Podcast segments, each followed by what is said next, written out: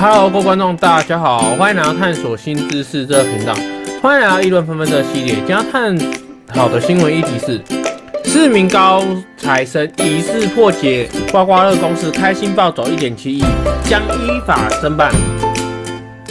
一夜暴富，相信是很多人想要的，所以很多人会想通过买彩票来达成这个梦想。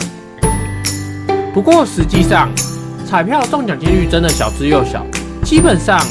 极个别的幸运儿才能通过彩买彩票改变自己的人生。近日，在美国有四名成绩优异的学生，连续赢了六十六张刮刮卡，中了六百万美元，折合新台币一点七亿元的大奖。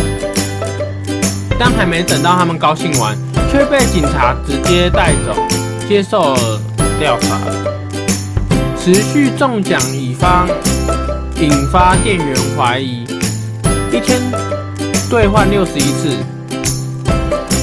据悉，这四个大学生都毕业于美国普林斯顿大学，四个人还专门设立一间名为“黑天鹅资本有限公司”的公司。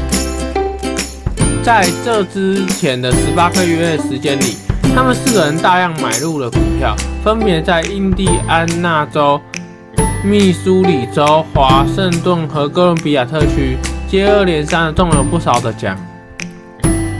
甚至在曼纽尔还创造了一天中六十一次的记录。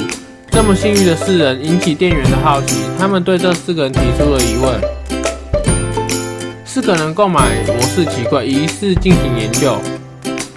一位专攻统计学的教授说：“如果这四个人没有专门研究这个彩券，那只能说他们是这个世界上最幸运的人了。虽然这种事情几率小之又小，不过据彩券店的店员介绍说，这四个人来买彩券之前，事先店里打电话询问，接着把剩下的彩券一下子都买走了。而这情况并非偶然，而是持续了一年多的时间。”根据统计，这四个人在每一间彩券店里面消费了大概四点八万美元，折合台币一百三十五块新台币，而光花在刮刮游戏上的钱高达两百多万美元，折合五千六百元万元的新台币。后期这四个人称，他们将这中奖的诀窍分享在社交媒体上，让大家借镜。但是没还没等公布就被警察带走。警方在走调查详情，网友炸开。据知情人士，之所以引起警方的注意，是因为警察想要把他们带走，去跳峡一下他们是破解了刮刮乐的中奖模式。如果真的是这样，那么他们将为自己的行为承担后果，依法侦办。那么这四个人就要面临坐牢的危机。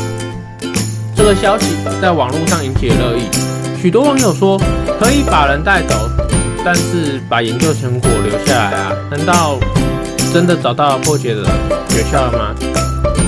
有很多网友抱怨，觉得人家一没有偷也没有抢，靠聪明才智研究出研究出了中奖规则，这个无可厚非，凭什么要带走人家盘查或调查？现在整个事件都处于调查中。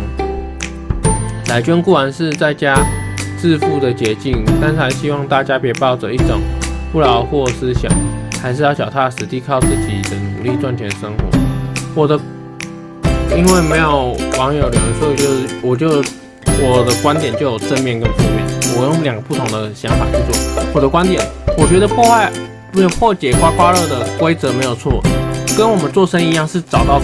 做事的方法，新闻台与自媒体也是找到就是群众喜欢观看的规则而已，吸引群众观看，制造出商机，再依照不同的方式做不同的节目而已，或是做不同的报道而已。